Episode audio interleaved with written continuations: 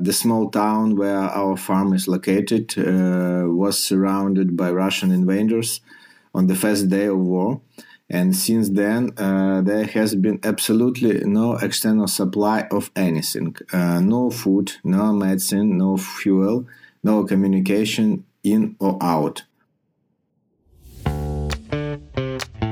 Hallo und herzlich willkommen zu FiBL Fokus. Wie der Anfang gerade eben schon vermuten ließ, wird diese Folge aus gegebenem Anlass ausnahmsweise auf Englisch sein. Wir werden demnächst auch eine deutsche Übersetzung zu dieser Folge liefern. Aber bis dahin zunächst einmal Hello and a warm welcome to this special episode of Feeble Focus. For about 20 years, Feeble has been working with the Ukrainian team to establish organic agriculture and organic processing in Ukraine. Even now, under the most difficult conditions, Ukrainian farmers continue their work. In today's interview, Anastasia Pivniuk from the FiBL Ukraine project team talks to the organic producers Yevhenii Honcharenko from Molfar Eco and Andrei Nikolaiuk from Ethno Product. Toralf Richter and Tobias Eisenring from the FiBL Switzerland team will add some background information. My name is Tobias Eisenring. I'm working for FiBL and currently responsible for our project in Ukraine. My name is Toralf Richter. I'm working for FiBL. I'm part uh, of the Swiss Ukrainian project team. All these project activities from FiBL are supported financially by SECO, uh, and this already since 2004. SECO is the Swiss State Secretary for Economic Affairs. Now we will hear Anastasia. She is one of our 11 team members based in Ukraine. So we have an office in, in, in Kiev. Anastasia is one of those who all the time stayed in Ukraine. This interview is uh, conducted with Mr. Honcharenko. He is the founder and director of the company Molfar Eco. Molfar Eco is an organic operator since 2016 and is located in the western part of Ukraine in the Carpathian area. And this area is quite famous for the natural richness and therefore it's also dedicated as a wild collection area where products like uh, fruits, berries, mushrooms, uh, or herbs are collected, processed, and then sold on the domestic and on the Western European market. So the other person Anastasia is interviewing is Mr. Andrei Nikolaiuk. He is the general director of the company Ethno Product. Ethnoproduct is a dairy farm and processing unit based in the north of Kiev, in the oblast of Chernigiv. Chernigiv is very close to the Belarusian and the Russian border. Ethnoproduct is one of the FiBL's leader companies. Leader companies are companies who serve as models, as examples for other small and medium enterprises in Ukraine and serve as an example. Hello, my name is Anastasia Pivniuk. I've been working for the FiBL's projects in Ukraine since 2015. And what I like the most about my work is to communicate with the people we work for, who are the Ukrainian organic farmers. And I'm very glad that still, despite the harsh situation here in Ukraine due, due to the Russian full scale invasion of our country, we can meet, at least virtually, and have a talk. And I have the honor to talk to Andriy Nikolaiuk, a general director of the Ukrainian Swiss agricultural company Ethnoproduct, which is the pioneer of organic dairy production in Ukraine. And the company was founded in 2008 by a Ukrainian father of three children, Mr. Oleg Zhukovsky, who wanted to provide good organic food to his kids and the people of Ukraine. So he decided to establish his own organic dairy farm, and he found Swiss partners who helped him to achieve his goal, and also experts from FiBL who shared the best practices and provided consultancy when it was needed. And Andriy has been working for Ethnoproducts since the very beginning of the company's organic journey and is the main person who knows uh, most and contributed much to the development of Ethnoproduct. And andrei thank you very much for this opportunity to talk to you today. And how are you doing? How is your family? Uh, hello, Anastasia. Uh, thank you for this introduction. It's also a pleasure for me to speak to you, to other people in this uh, special period of our history of uh, our company, of Ukraine. Of course, uh, I will be glad to answer your questions. Uh, now I will talk to Yevgeny Honcharenko, the founder and director of a company named Molfar Eco, which produces fine organic rose bay willow herb tea. And the company has gained international recognition for the organoleptic qualities of its herbal tea and got a bronze at the International Tea of the World competition founded by the Agricultural Product Evaluation Agency in France. I have known Yevgeny personally since we first met at the National Pavilion of Ukraine at the BioFach 2018 where he presented his tea as best as he could by just offering to drink a cup of his tea. And it was more than enough to fall in love with its taste, which really suits its slogan the tea of a pure soul. Hi, Evgeny, it's really good to see you via Zoom, and I'm very impressed by your military outfit. How are you doing at the moment? Well, fine, thank you. My daily work to be in Marine in Odessa. I'm in the army now. Uh, actually, my uh, office workers stay at home waiting for a job.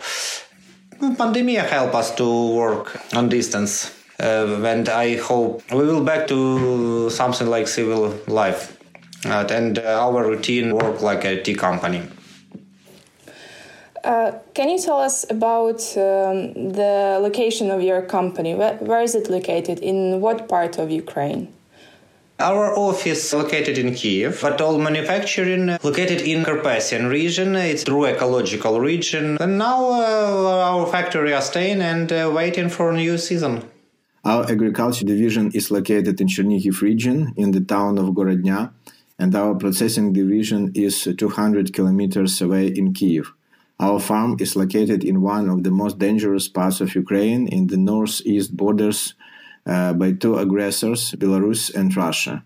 Just to add here that uh, we really are facing different situations in the region in Ukraine, while we have in the western part and uh, in the middle of Ukraine production possibilities uh, still similar to the past.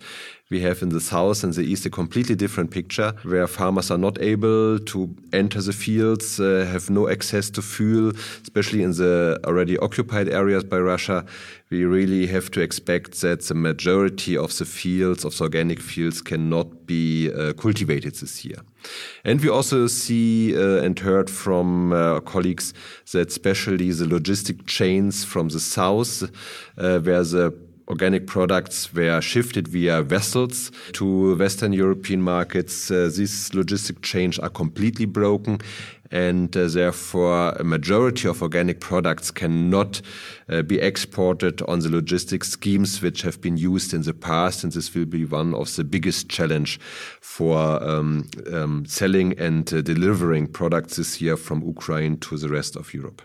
Yevgeny Honcharenko. Is this region affected somehow by the war? Uh, yes, we got some effects. The first, uh, a lot of refugees the first day came to our region and uh, we organized a humanitarian mission. We receive a humanitarian help to our uh, logistics center and send it uh, to different regions and receive refugees and located in uh, our school and children gardens. What Mr. Honcharenko mentioned, um, that he is also using his own premises uh, for humanitarian aid, is uh, quite typical for situation in this moment of many other organic operators that they use the infrastructure of their farms to organize uh, local support of uh, food distribution to the local people, or also to support the local uh, voluntary territory army with uh, medicine or other products which are requested in this moment. So they use this uh, period, uh, like Mr. Honcharenko, where they have not a high season and not full storages, to yeah to store or intermediate store other products which are in this moment really in need uh, for people in Ukraine. And how has the war changed the daily work of your company? It has changed significantly. The small town where our farm is located uh, was surrounded by Russian invaders on the first day of war. And since then, uh, there has been absolutely no external supply of anything uh, no food, no medicine, no fuel, no communication in or out. Uh, you can imagine how difficult it has been to survive in these circumstances. Uh, most of the milk we got during uh, this period we gave to inhabitants uh, of our town free of charge. Uh, some people told us we saved them from severe starvation. Uh, our Kiev processing plan uh, has not worked for two reasons. First, there was impossible to get organic milk from our farm to the plant, and secondly, uh, our plant uh, was located near the front line and our people uh, were afraid to go to work all what are we trying uh, to do is uh, to find export partners because uh, we have full of domestic market of course and now we are trying to give a job to our workers and we need to sell somewhere our products our tea mushrooms so we are looking for partners in europe maybe in Canada. So, for many producers uh, who have uh, focused on the domestic market over the last years, um, they really have not a problem that uh, these domestic uh, supply chains are broken in many regions of the country, and um, farmers have to think what to do with the products. So, either to start to do export activities or other possibilities also to sell these products uh, or to share these products for free with the people in the local regions. And can you please share your experience during wartime? Did you have to change your practice on farm and processing unit and how do you engage in the current situation? There are two different experiences personally for me. First is my experience after five weeks in Kiev with the front line very close and sound of bombs exploding regularly. Uh, you need to do something other than spend the whole day looking at your smartphone and reading updates uh, to news feed because you need to focus on doing something normal. And uh, my second type of experience, maybe uh, the, the most interesting for uh, our audience, is as person responsible for our farm operations. I must be ready to, to die at any moment. I understand that it's difficult to accept, but uh, it's the only way you can work when you are staring down the barrel of tank or a gun. I will explain uh, maybe in, in details. 70% of our staff decided not to go to work on the farm uh, on the first day of war because they were scared. But our cows don't understand this fear and they need to be fed and watered every day, otherwise, they die. But those who came to work showed great courage. In fact, uh, our farm manager was trying to find fuel in the town to run the farm, and he was held up and forced to the ground at gunpoint by the Russian invaders. But luckily, the Russians decided to let him leave and he's still working uh, to this day. Now this area uh, is deoccupied, and we are trying to start over. Nevertheless, uh, there are still a lot of uh, occupied areas in Ukraine, and so uh, some of our male staff uh, left to serve in the army, and some of our female staff have left Ukraine. We have not fully relaunched our activities yet, so I hope we will be able to temporarily replace them if necessary.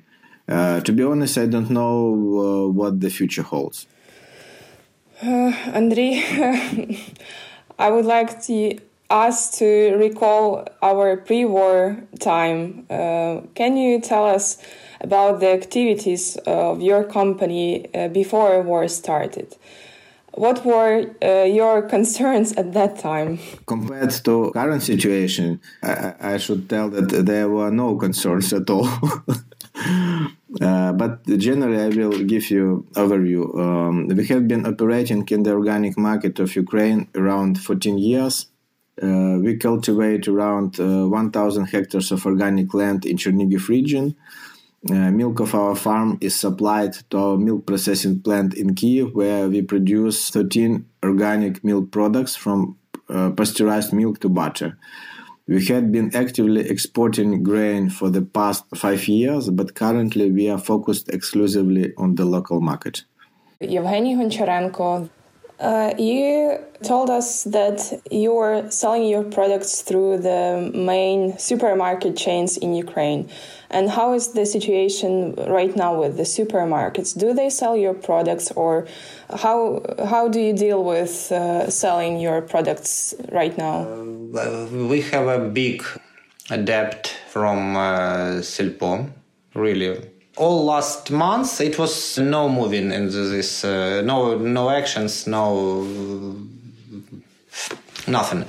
Uh, because uh, tea it's not product of first needs. Just maybe really this time we are beginning um, to rise up So Mr. Honcharenko mentioned Silpo. Silpo is uh, one of the biggest uh, supermarket chains in Ukraine. And um, the experience of Mr. Honcharenko with the supermarket chain is uh, that he didn't receive uh, any money for the product delivery for many months. And this is unfortunately also quite typical for uh, other processors, other producers uh, that they still waiting for the money, and uh, also the supermarkets have uh, financial problems in this moment. So this is really a circle of uh, financial crisis also, which are affecting um, the most of the organic uh, operators in Ukraine, and therefore they have also difficulties to pre-finance organic inputs in this moment for the new production season. And Andrei, right now, how do you manage to continue providing your products to people? Uh, due to heavy damage to bridges and roads uh, around our farm uh, in Chernigiv region, we currently still can't get milk from our farm. But uh, I expect we will be able to bring milk to the plant um, roughly in a couple of weeks.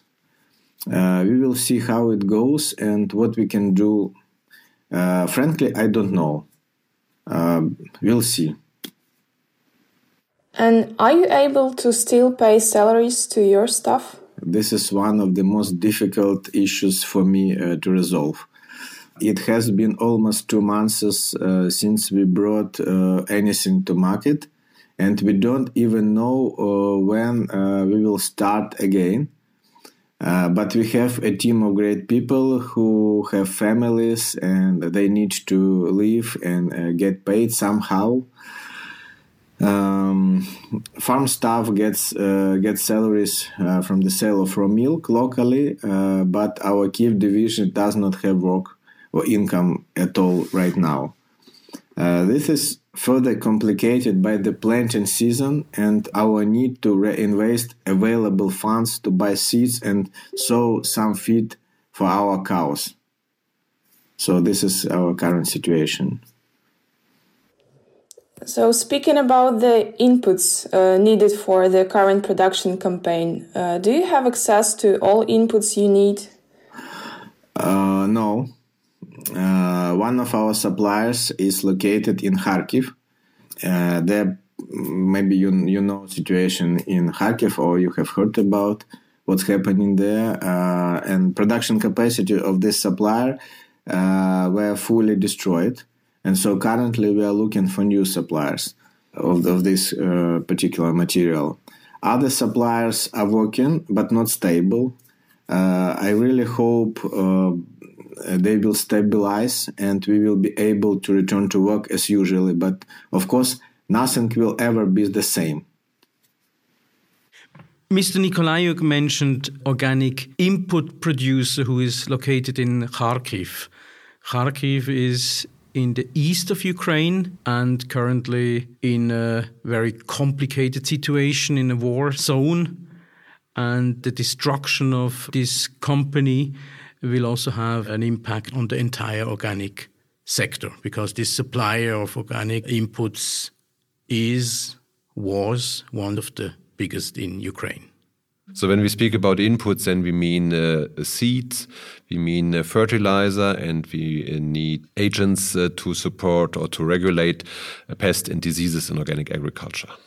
And it also illustrates that not only the supply chain from the producer to the consumer is uh, interrupted in this moment, but also the supply chain from input producers to the farmers is uh, seriously interrupted, and uh, therefore we are not sure how the farmers will manage this solution. So we also have to understand that in Ukraine um, we have less animal production in the organic agriculture sector, and therefore farmers are really dependent also from uh, organic fertilizers and uh, therefore they have to find solutions now how to save or how to secure the the yields uh, which they actually need to be profitable in the market. According to the website organicinfo.org.ua, 30% of the operators claim to have suspended their businesses since February 24th. And Andrei, how do you plan to continue working on organic after the war will be finished? Yes, if nothing tragic happens with us, uh, we will produce uh, organics again. Uh, we won't switch over to conventional production. That's good to hear. And uh, what do you think uh, how global organic community can support Ukrainian organic farmers and personally you and your company? Mm, neither we nor uh, the organic sector of Ukraine would object to any kind of support, uh, for sure. Well, maybe if uh, some partners will connect us uh, to distribution in country uh, which we can export because Saudi Arabia we cannot export because sea is closed. So it would be good support really. And in this moment, we are planning for the spring period an online event where we want to bring importers together with uh, exporters because we receive a lot of requests uh, from importers who are not certain what is possible to import for this year, and therefore we from FiBL would like to build the bridge between importers and exporters, yeah, to make this um, offers from this uh, season and what is in stock still more transparent for the importer, so that importers can decide what this year I still can uh, order from Ukraine, and with my order also supports the organic sector in Ukraine. Also, you can support the organic sector in Ukraine. According to a survey which has been conducted by the sector actors. Almost 70% of the producers in Ukraine need financial support. The sector actors together decided to set in place a website to collect together as a sector money and then jointly decide on how to spend this money. More information you can find on the show notes of this podcast. As I told you, we have a lot of refugees in our region near, near our factory, and uh, to give uh, all that people a job, it was good help for us and for other people uh, who are working. In uh, all general, we still are proud and honest people and fighting for our for our country as it's possible. I, I don't want to be pathetic, but perhaps uh, it's very simple. But nevertheless, it holds true. Uh, you should value every moment in your life and live uh, to the fullest uh, because tomorrow might not come.